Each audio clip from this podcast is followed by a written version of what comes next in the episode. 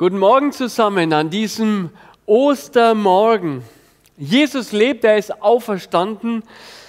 Das ist unsere Botschaft heute. Und das lesen wir in der Bibel. Er ist die Hauptfigur in den Evangelien. Und wäre das ein Film, da können wir es vielleicht mit dem Titel überschreiben. Ein König auf dem Weg zu seinem Thron. Ein König, der Held, der diese Erde auf sein Königreich vorbereitet und am Ende die Welt rettet. Wenn das Ganze ein Film wäre, dann, dann wären wir heute am großen Finale angelangt. Der Endkampf, dort geht es um Leben und Tod. Der Moment, wo alles auf der Kippe steht, ob sich entscheidet, gelingt es oder war es umsonst. Aber zum Glück ist das Leben von Jesus kein Film, nicht einfach nur ausgedacht, eine Geschichte, sondern wir haben eine absolute Realität, die passiert ist. Jesus ist ein Gott, der sich durch nichts aufhalten lässt. Nicht durch die Anfeindungen, die er erlebt, nicht durch das falsche Urteil, das dazu geführt hat, dass er unschuldig verurteilt wird.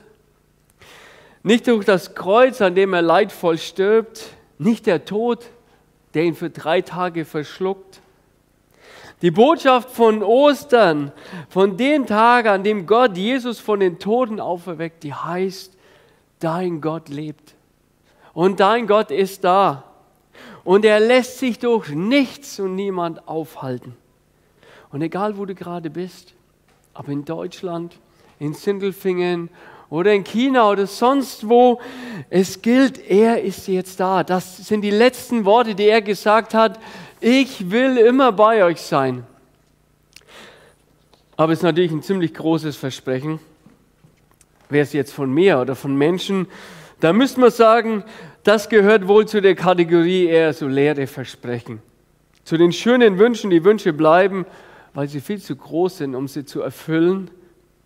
Und als ich darüber nachgedacht habe, da dachte ich, ja, wahrscheinlich hat unsere Gesellschaft, haben wir alle in den letzten Jahren schon auch so manchem falschen Versprechen geglaubt. Da war alles so das Gefühl, wir haben die Dinge ja im Griff. Und wir waren sicher, ein Land wie Deutschland, wir kommen doch mit allen Widrigkeiten des Lebens klar. Krankheiten, Leute. Hey, bei unserem Gesundheitssystem. Und dann der Tod, ja, vielleicht so ganz am Ende, wenn du mal weit über 80 bist, am Ende eines erfüllten Lebens, dass unser Geld, unser Gesundheitssystem, unser Erfinderreichtum, unsere Technik uns unbesiegbar macht, das war eher so die Idee. Und jetzt merken wir, wir kommen an unsere Grenzen.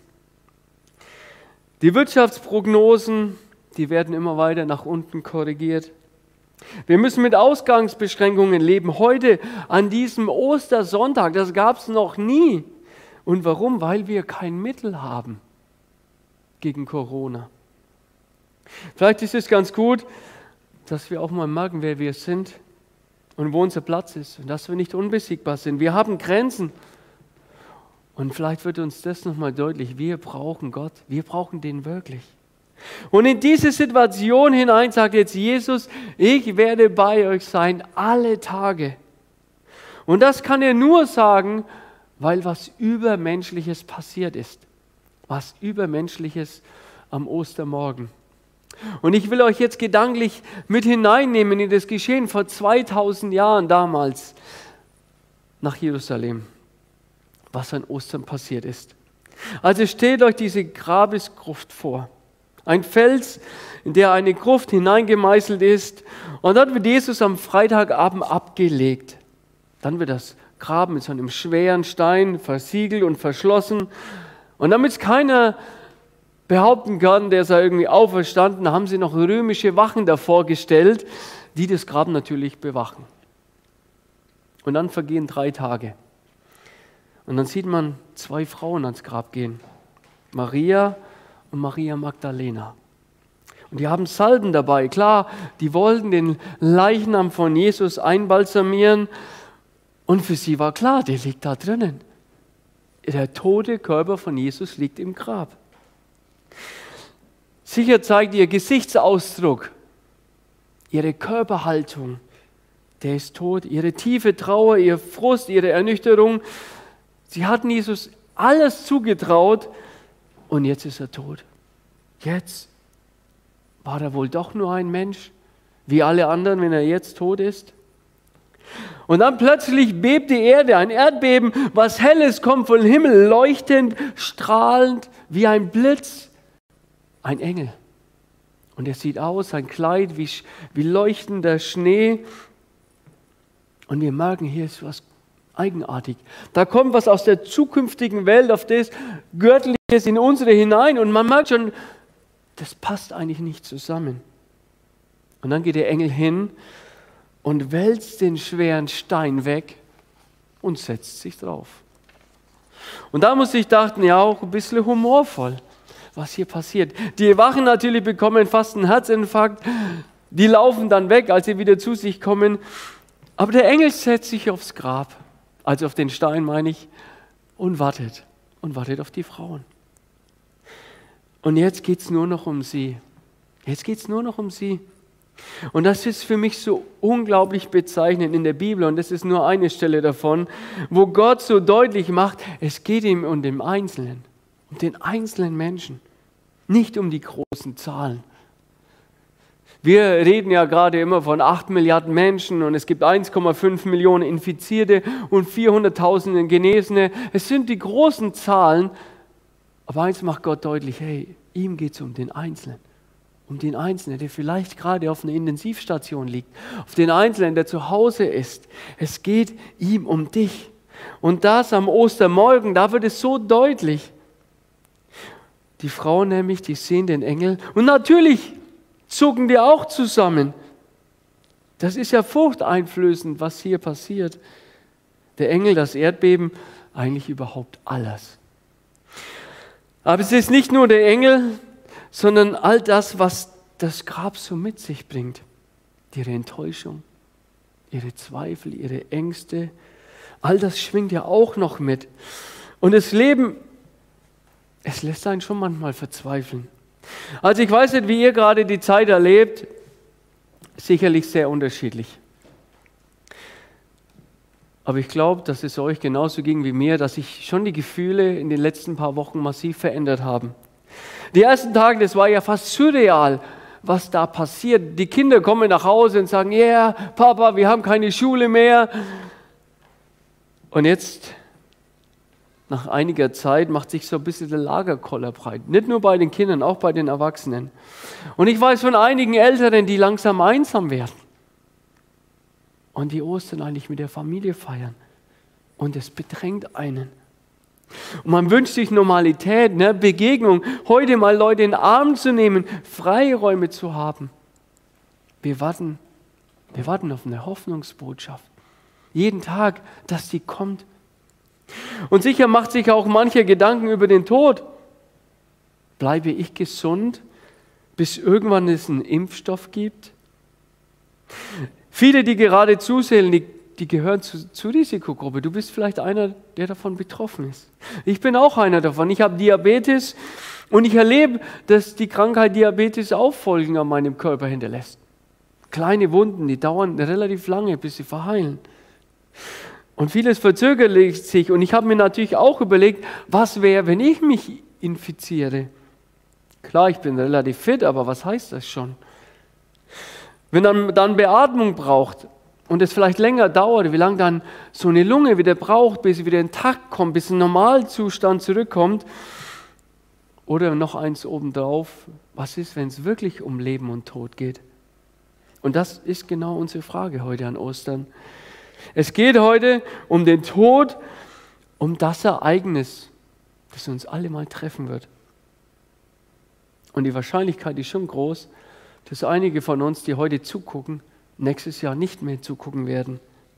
Weil der Tod ist mächtig, er trifft uns alle und er löst auch was aus. Vielleicht Respekt, vielleicht Angst, vielleicht eine Schicksalsergebenheit. Der Tod hat Macht.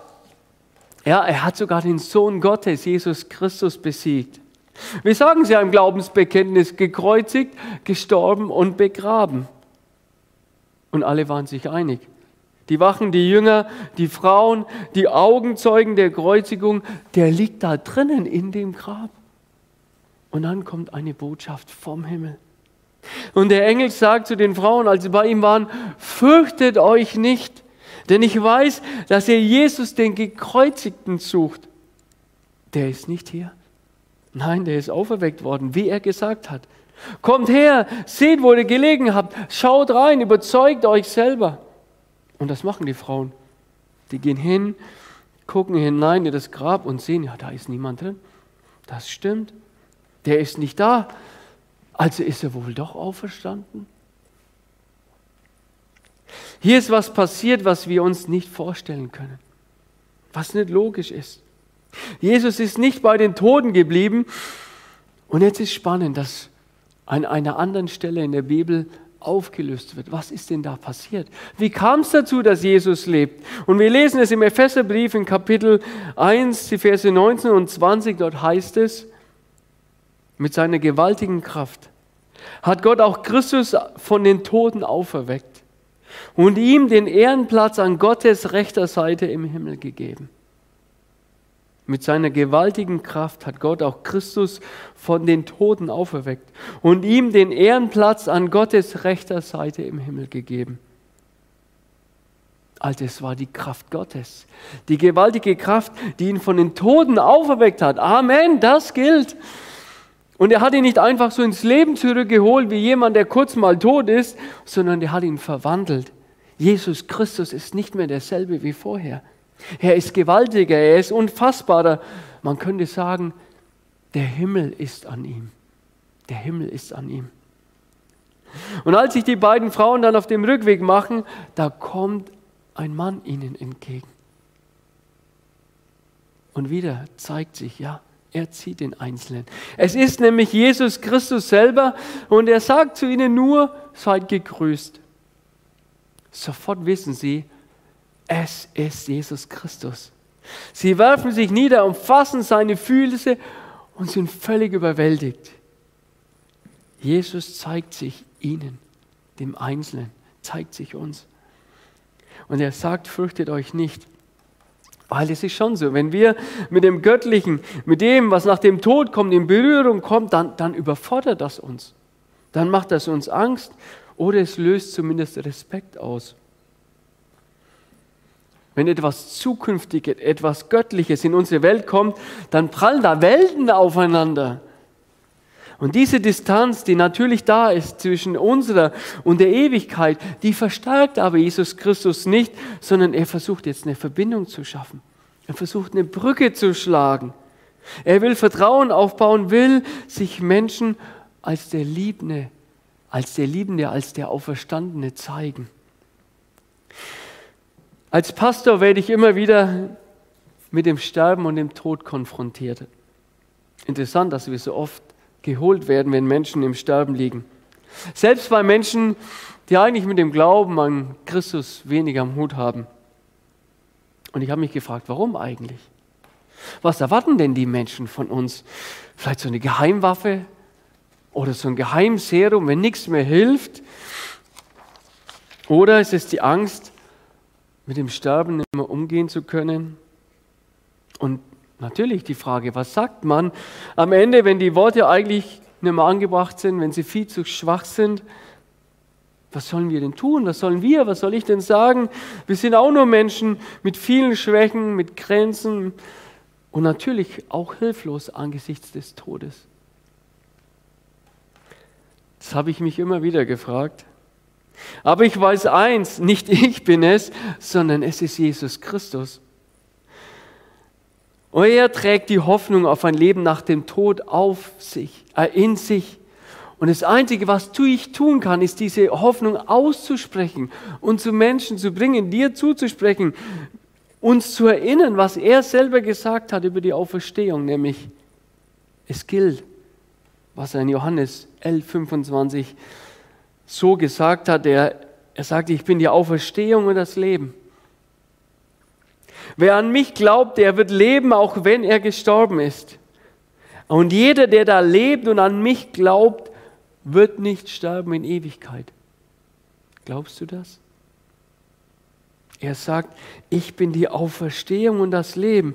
Wer an mich glaubt, der wird leben, auch wenn er gestorben ist. Und jeder, der da lebt und an mich glaubt, wird nicht sterben in Ewigkeit. Glaubst du das? Und das kann er nur sagen, weil er den Tod besiegt hat. Nichts kann ihn aufhalten, egal was kommt. Jesus Christus lebt, egal was dir noch begegnet in deinem Leben, der ist für dich da. Und auch wenn es zum Letzten kommt, wenn es ans Sterben geht, du darfst wissen, der Tod ist nicht das Letzte. Der Tod kann unseren Gott nicht aufhalten. Jesus Christus hat den Tod besiegt und mit ihm auch ich. Und wisst ihr, mir nimmt es die Angst vom Tod und vom Sterben. Und wenn ich das richtig verstanden habe, dann wird er uns abholen im Sterben. Da wird er mich an die Hand nehmen und mich zu ihm mitnehmen. Und darum kann ich ganz zuversichtlich ins Leben gehen, trotz Corona, trotz der Gewissheit, dass auch mein Leben hier irgendwann zu Ende ist. Und das verändert viel. Mein Heute, mein Jetzt. Und ich weiß jetzt schon, mich erwartet eine Zukunft, die wird so unvorstellbar sein, dass dieses Leben irgendwann endet, ist dann gut. Ich möchte schließen mit einem Zitat von Gerhard Meyer, dem ehemaligen Landesbischof. Der hat für mich einen sehr nachdenkenswerten Satz gesagt. Den möchte ich euch mitgeben, um da nochmal dran zu bleiben. Der hat gesagt, Ostern, das Fest der Auferstehung Jesu von den Toden, klar ist der Kern der biblischen Botschaft. Aber die Tragweite und die Bedeutung, die kann nicht überschätzt werden. Die Tragweite und Bedeutung kann nicht überschätzt werden. Also Ostern kann nicht überschätzt werden. Wir können gar nicht hoch genug davon denken. Meistens werden Menschen und Dinge überschätzt. Ganz anders. Ostern. Die Bedeutung der Auferstehung Jesu kann nicht überschätzt werden, weil er alles verändert hat, unser Leben und unser Sterben. Er lebt und mit ihm auch ich. Und deswegen feiert heute, feiert heute Ostern, feiert die Auferstehung er lebt. Und dafür möchte ich ihm jetzt Danke sagen und ich möchte jetzt beten. Genau, lasst uns ihm Danke sagen. Herr Jesus Christus, was für ein Morgen, was für ein Tag. Du bist auferstanden und lebst und wir freuen uns so sehr darüber. Und also alles ist so unfassbar für uns und so, so fröhlich und so hoffnungsvoll, dass du, unser König, lebst und mir dir auch wir. Und so bitten wir dich jetzt besonders für diejenigen, die vielleicht gerade im Sterben liegen und für diejenigen, die den heutigen Tag vielleicht nicht überleben. Sei du ihnen besonders nahe. Erfüll sie mit deiner Gegenwart. Lass sie spüren, dass du immer bei uns bist. Gib ihnen einen Blick auf das ewige Leben mit und bei dir. Und für uns bitte ich dich, dass wir diesen Trost, dass wir den weitergeben. Und auch von uns selber, dass wir, dass wir es glauben und fassen können, dass wir durch deinen Tod und deine Auferstehung auch ewig leben werden. Vielen Dank für die vielen Berichte der Auferstehung in der Bibel. Und ich bitte dich, wenn wir sie lesen und darüber nachdenken, dass wir dieses Unüberschätzbare fassen und dass da Dinge in unserem Kopf aufgehen. Ich bitte dich für all diejenigen, die noch Zweifel haben, räum sie auf, die Zweifel und verwandle sie in Freude. Wir bitten dich, dem allmächtigen König und Herrn, dem der alles möglich ist, in Jesu Namen. Amen.